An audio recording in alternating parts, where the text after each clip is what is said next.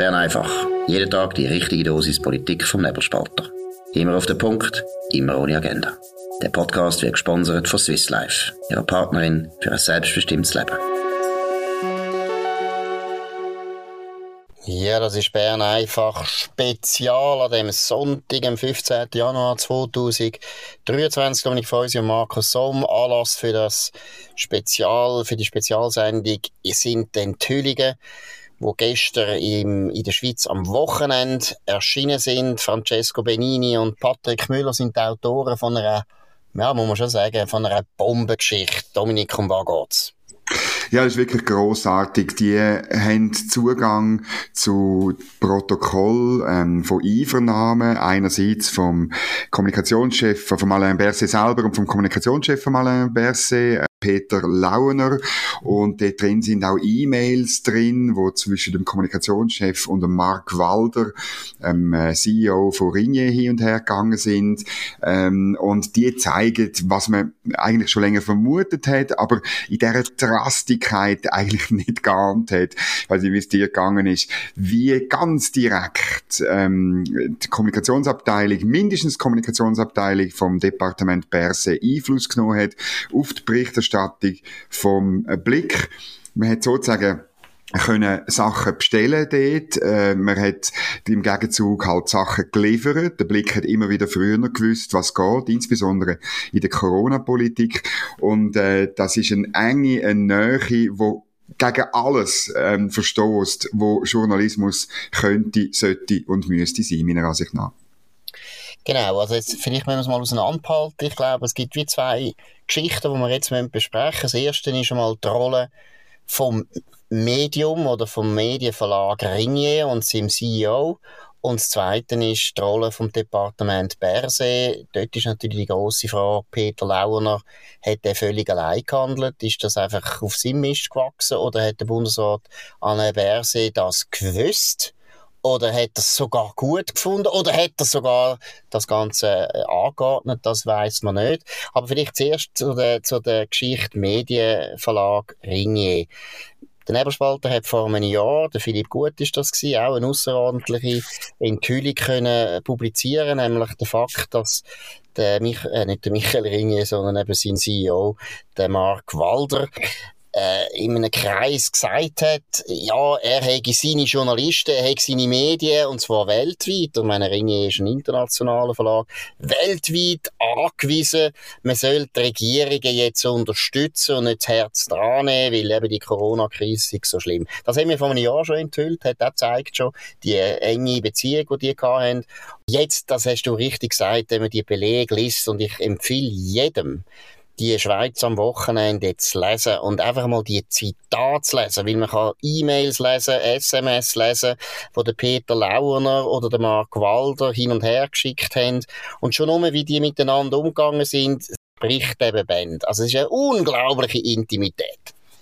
Ja, das ist so. Und äh, interessant ist, ähm, du erinnerst dich, wie sich der Mark Walder gerechtfertigt hat, wo wir das Video online gestellt haben, wo man eben gehört, wie er erzählt, wie er weltweit für Regierungsnähe geworben hat. Er hat dann gesagt, ja, aber ich habe ja einmal einen kritischen Kommentar geschrieben zum Alain Berset. Und interessant ist jetzt, in dem äh, CH Media Bericht, in den, in E-Mails kommt raus, dass er dort ähm, Alain Berset das zum Voraus mitteilt mitgeteilt hat, ich mache dann morgen einen kritischen Kommentar zur Digitalisierung und sie, gar, so, sie sogar noch darüber telefoniert haben, ähm, äh, noch Kontakt gehabt direkt, also der Alain Berset und der Mark Walder. Und das ist natürlich, äh, muss ich sagen, ähm, dann geht auch die, die Schutzbehauptung oder der Rechtfertigungsversuch geht in sich zusammen. Man muss wirklich, wenn, wenn man jetzt zuerst Ringier beleuchtet, ähm, Glaubwürdigkeit von Ringier ist komplett am Boden mit dieser Geschichte. Das ist dass Ringier jeden Grundsatz, jede Glaubwürdigkeit, äh, jeden Grundsatz für Journalismus verloren ähm, oder ver verstoßen hat und auch jede Glaubwürdigkeit verstoßen hat. Ähm, Vielleicht noch lustig, äh, was denn Ringier äh, gemacht hat. Natürlich über die Geschichte nichts gebracht hat, aber wieder ein, ein, ein, ein schönen Artikel für den Berse. Man hat vermeldet, dass er dann nächste Woche nicht an der Albis Gütli-Tagung teilnimmt. Äh, völlig relevante Geschichte, die man aber gestern dann gebracht hat. Also es ist richtig grusig und es ist vor allem auch schade für die Journalisten, die es dort gibt. Es gibt wirklich gute Leute dort und ähm, man fragt sich, warum die sich das eigentlich noch weiter antun. Absolut. Also ich glaube auch, dass man mit einem, vielleicht mit einem kleinen Exodus kann auch rechnen, weil das ist einfach nicht Hoffentlich. um einen Verlag zu arbeiten. Vielleicht auch noch ein bisschen zur Klärung, oder? Das ist noch wichtig. Ich meine, es ist vollkommen klar, wir Journalisten leben vom Verrat.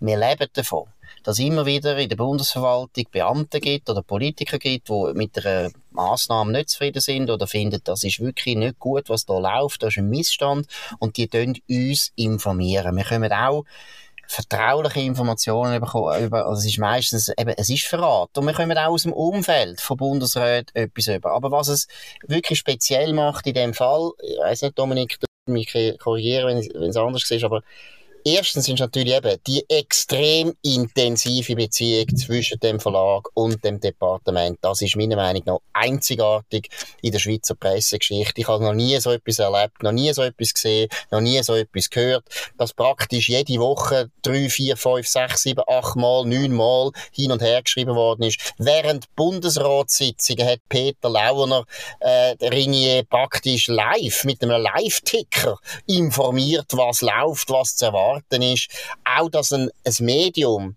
äh, so extrem einseitig informiert wird von einem Departement, das habe ich auch noch nie erlebt. Und das Zweite, wo ich eben, und das ist für mich der wichtigste Punkt, oder?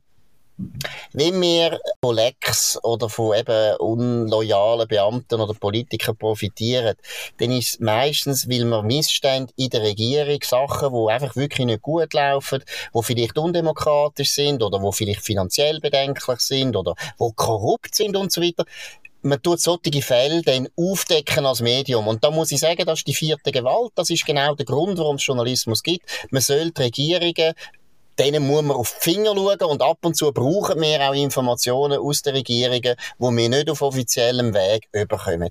Das Schlimme, das Grusige, das Schändliche, das Peinliche, das Jämmerliche vom Ringier Verlag ist, dass er nichts anderes ist als Propagandaabteilung der Regierung. Dass er nur das geschrieben hat, was die Regierung will das ist wirklich, was man früher in totalitären Ländern im Ostblock erlebt hat, dass praktisch eben die Regierung vorgibt, den Journalisten, bitte schreibt das, der Plan ist erfüllt, es läuft sehr gut und die Amerikaner sind schuld. Das ist ja das Grusige auch beim Ringier Verlag. Es ist nicht der Fakt nur, dass sie eine enge Beziehung haben zu einem Bundesrat und sich völlig instrumentalisieren lassen, sondern das Grusigste finde ich, dass sie die offizielle Regierungspolitik nicht kritisch angeschaut haben, nicht kritisch begleitet haben, sondern praktisch wirklich eine Propagandaschleudern gespielt haben für die Regierung. Und ich muss wirklich sagen, der Ringier Verlag darf sich eigentlich von dem nicht erholen. Wobei er wird sich erholen, es wird auch nichts passieren. Der Mark Walder sitzt fest im Shuttle. Aber ich glaube, das ist der Punkt. Ich glaube auch, also es geht um das. Es geht um den Schmuse-Journalismus, den man dann gemacht hat. Ähm, und dass letztlich alle, alle Sicherungen von der journalistischen Ethik komplett äh, durch, durchgebrannt sind. Jetzt müssen wir noch die, die, auf die, über die andere Seite reden, oder? Also auf der Seite von der Kommunikationsabteilung, ähm, der Peter Launer, das ist klar, ähm, der Versuch letztlich, ähm, der Ringe ähm, zu instrumentalisieren, ähm, da finde ich auch schon furchtbar an sich. Die große Frage, du hast es vorher erraten, ist aber, hat der Alain Berset das und ich bin da ganz beim Ständerat Andrea Caroni, Ausserrhoden, FDP, wo in der Sonntagszeitung sagt, die Darstellung, also wo der Berse gemacht hat, offenbar in der Einvernahme, die ist äh, höchst unglaubwürdig, wenn der Kontakt derart intensiv ist, ähm, von seinem Kommunikationschef mit dem Mark Walder, aber auch direkt von Alain Berse mit dem Mark Walder. Dann ist das unglaubwürdig, dass, dass er da äh, sagt, ähm, er hätte keine Kenntnis, dass sein Kommunikationschef äh, vertrauliche Informationen weitergegeben hat. Oder wie siehst du das? Ich glaube auch, und da ist wirklich wichtig, ich wiederhole mich, man muss die Originalzitate lesen, selber lesen, tönt das selber lesen, ihr Leser und Hörer vom Nebelspalter, ihr müsst das selber hören, den Ton. Und wenn man den Ton hört, eben die Vertraulichkeit, die Kumpanei, das, der kollegiale Ton wo man einfach merkt, wo das Gefühl hat, Kopfdeckel ist der Mark Walder und der Alain Berse erstens Mitglied von der gleichen Partei, zweitens hocken selber beide in der gleichen Regierung. Also das ist eine Art von Vertrautheit, wo meiner Meinung nach praktisch ausschließt dass der Alain Berset das nicht gewusst hat. Der hat genau, ich meine, es, der Peter Launer tut ja sogar Mark Walder sagen, ja, wenn Sie noch, wir haben da einen wichtigen Entscheid kommt und so weiter, ja, wenn Sie wollen, oder wenn, ich weiß nicht mal, über Duzt oder Sitz, weiss ich nicht. Sie, wollen Sie noch mit dem äh, Bundesrat Alain Berset reden. Am Freitag und dann und so hat er Zeit und so weiter. Ich bin sicher, das Telefon hat stattgefunden. Also, kann gar nicht sein, dass der Alain Berset nicht gemerkt hat, dass da Rini eine Sonderbehandlung oder eine Sonderbevorzugung genossen hat. Und das ist jetzt, und da müssen wir jetzt wirklich ein ernsthaft werden, das ist natürlich staatspolitisch ein echtes Problem. Und zwar, es ist ja auch unglaublich unkollegial von dem Alain Berset. Ich meine, was passiert immer für ein Geschrei? Ihr könnt euch erinnern, der Uli Maurer, der einmal mal äh, völlig harmlos so einen Treichler, ein Treichler-Hemd äh, übergezogen hat. Was ist in unserer Medienwelt ausgebrochen? Katastrophe, Debakel, Desaster, Weltuntergang unkollegialen Uli Maurer und was der Alain Berset da macht, das ist, also auch das ist meiner Meinung nach ein Rekord von Unkollegialität. Ich meine, er hat immer praktisch den Entscheid vom Bundesrat vorausgenommen, er hat Druck gemacht aufs Gesamt Kollegium, in dem, dass er einen Blick alles gesteckt hat. Der Blick hat am Dienstag gesagt, so und so wird die Regierung entscheiden. Das hat natürlich die Regierung massiv unter Druck gesetzt. Und wenn das gehört ist vom Alain Berse oder schon nur von seinem Kommunikationschef, ist das ein unkollegiales Verhalten, wo es tut mir leid, ja, eigentlich ist das untragbar. Eigentlich, ich muss mir jetzt ehrlich sein, ich will jetzt nicht immer gerade mit dem Rücktritt kommen, aber eigentlich ist das Verhalten von einem Bundespräsident einfach untragbar. Das hat es noch nie so gegeben.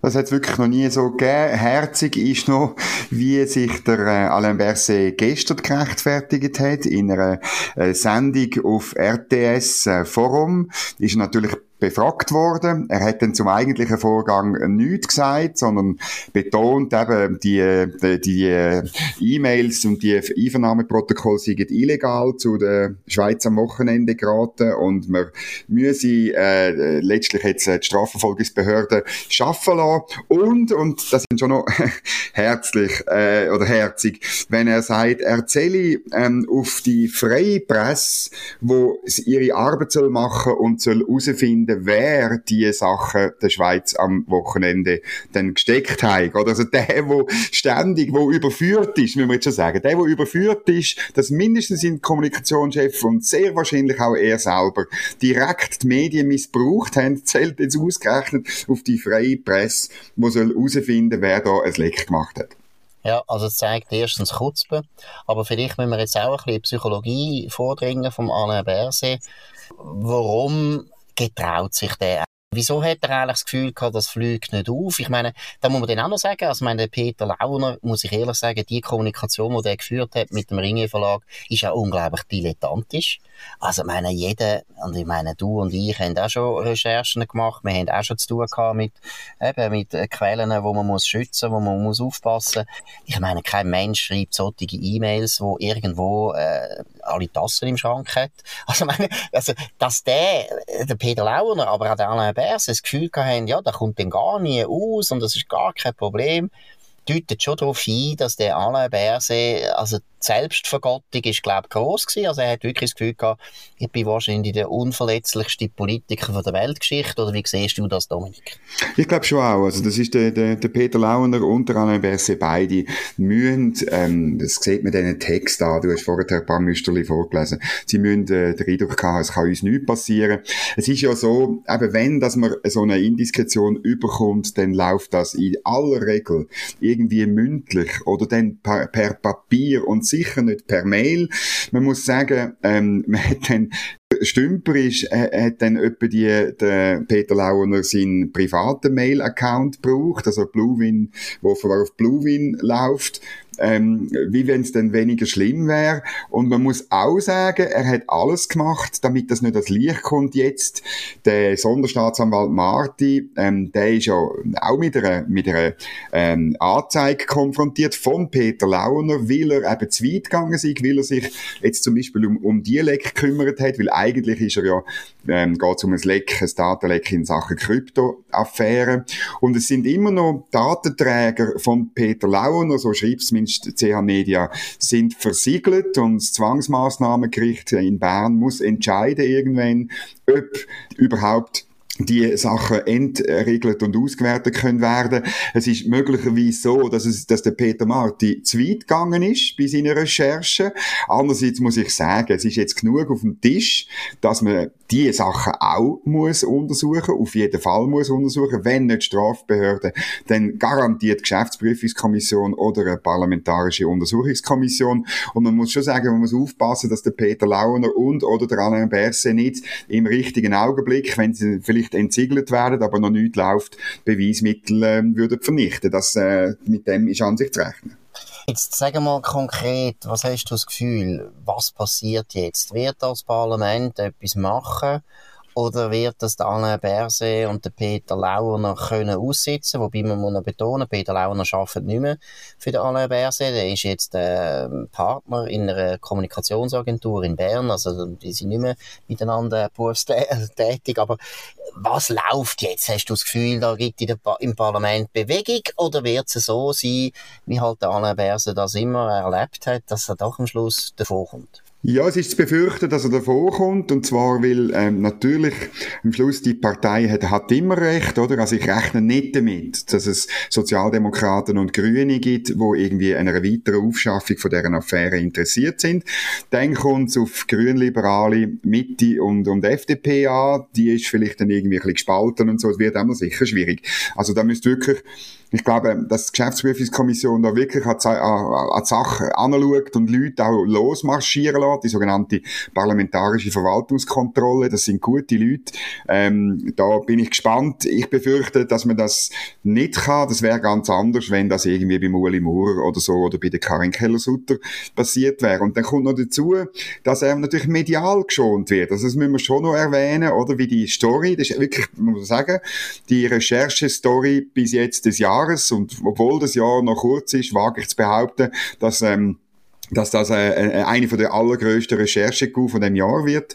Und ähm, äh, SRF bringt nichts, bringt nichts. Also du findest dort ähm, eine Geschichte über Taliban in Afghanistan. Und ich meine, man muss, man muss mindestens, muss man die Geschichte nachher erzählen. Warum bringt SRF nichts? Finde ich ein Skandal. Es ist ihre Aufgabe, über die Geschichte zu berichten. Man tut es verschwiegen und man tut es auch auf der Linken verschwiegen. Das sieht man in den sozialen Medien, wo die ganz, ganz ruhig sind. Und dabei ist es auch für für jemanden, der links steht, muss das ein Skandal sein, weil die Nähe zwischen Medien und Staat, die ist auch für linke Anliegen nicht gut. Gut, ich muss noch schnell kurz ein bisschen korrigieren. Inzwischen auf SRF kommt ein bisschen etwas. Und du hast auch erwähnt, gestern war ja ein Interview auf dem welschen Fernsehen, RTS. Aber auch dort ist noch eine Position vom Berse vertreten. Eben der, der Berse spricht von illegalen, rechtsskandalösen Indiskretionen. Ich meine, das ist eben, das ist einfach, ich meine, das ist ja der Bock zum Gärtner gemacht. Wenn jetzt im Prinzip eben, jetzt sind die, die schuld, die herausfinden, dass der andere die ganze Zeit geleakt hat. Jetzt ist das Leak das grösste Problem. Ja. Und im Schweizer Fernsehen wird das auch als grösstes Problem weiterhin dargestellt. Und man erfährt gar nicht, was eigentlich wirklich passiert ist. Vielleicht, was ich auch noch, ich habe es zum dritten Mal muss ich es betonen, tönt das wirklich lesen, weil, also was auch interessant ist, ist ja das letzte SMS, wo der Peter Launer zum 49. Geburtstag vom Alain Berset, seinem Chef, äh, schreibt und, äh, muss ehrlich sagen, äh, also, meine, dass man nett ist zum Chef, wenn er Geburtstag hat, ist okay, aber so auf den Knie, glaube habe ich in meinem ganzen ganzen Leben noch nie einem Chef gratuliert. Und was ganz ironisch ist, am Schluss sagt er, ja, und ich wünsche dir noch eine grosse Zigarre.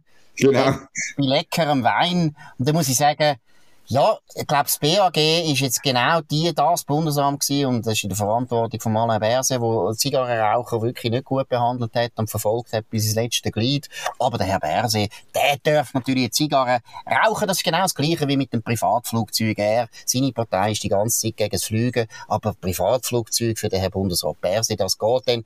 Das ist, glaube ich, das Hauptproblem. Äh, nicht das Hauptproblem, aber es ist auch ein Problem am Alain Berset, dass er über ist, wo wirklich äh, offiziell tut, wie predigen und Wasser trinken und irgendein ist, ist jetzt also genug. Er hat ja als Bundespräsident schon ein unglaublich schlechtes Ergebnis erlebt und das ist das ist äh, klar zu begründen, das hat genau mit dem zu tun, es hat mit diesen Affären zu tun, es hat damit zu tun, dass wir, wie, wie du am Anfang gesagt hast, Dominik, wir haben es immer gewusst, man hat immer gewusst, das ist unglaublich auffällig und aus dem Departement wird extrem informiert und gewisse Medien werden da speziell äh, bevorzugt, aber wenn man es dann halt einmal liest, der Beleg ist dann schon etwas sehr Schönes.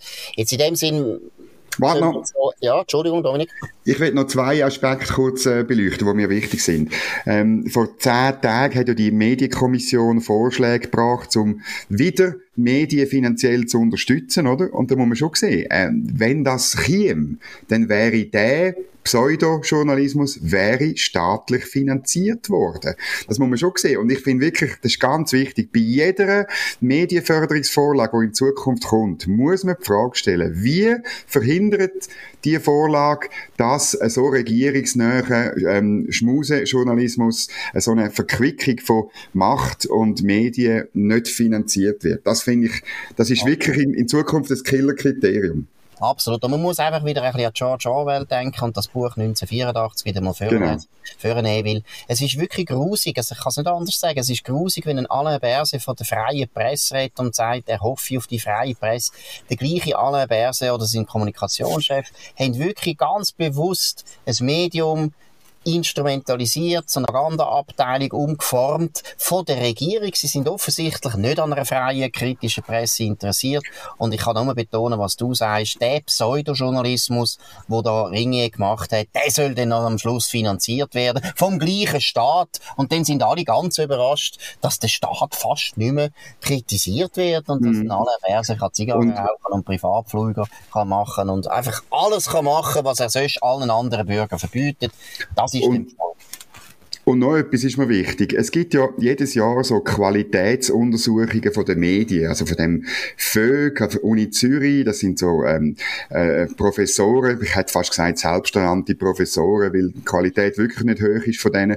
Aber das Verrückte ist auch dort, bei diesen Untersuchungen ist noch nie so eine Berichterstattung, so eine Schmuse-Berichterstattung kritisiert worden, oder? Und das ist auch dort, ähm, das ist alles Bullshit. Die Qualitätsmessungen von Medien, wenn es die nicht schaffen, herauszufinden oder äh, letztlich an Qualitätsmessen, wie man miteinander umgeht zwischen Medien und Macht. Und das ist auch die Studie, kann mir alle auf den Güssel rühren und bitte einstellen. Absolut. Gut. Das war es von heute am Sonntag, am 15. Januar. Bern einfach spezial zu den speziellen unter oder äh, sensationellen Enthüllungen von der Schweiz am Wochenende.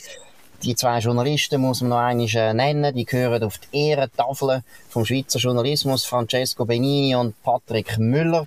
Das sind absolut wichtige Enthüllungen, die einfach zeigen, wie die Medien und der Staat zum Teil viel zu näher zusammen sind und vor allem, wenn es um sozialdemokratische Vertreter geht von dem Staat. Das ist es gewesen. Danke für die Aufmerksamkeit. Wir hören uns wieder morgen zur gleichen Zeit auf dem gleichen Kanal. Ihr könnt uns abonnieren auf nebelspalter.ch, Spotify, Apple Podcast und so weiter. Könnt uns weiterempfehlen, könnt uns äh, gut bewerten, das würde uns freuen. Wir wünschen einen schönen Sonntag. Das war Bern einfach, immer auf den Punkt, immer ohne Agenda. Gesponsert von Swiss Life, ihrer Partnerin für ein selbstbestimmtes Leben.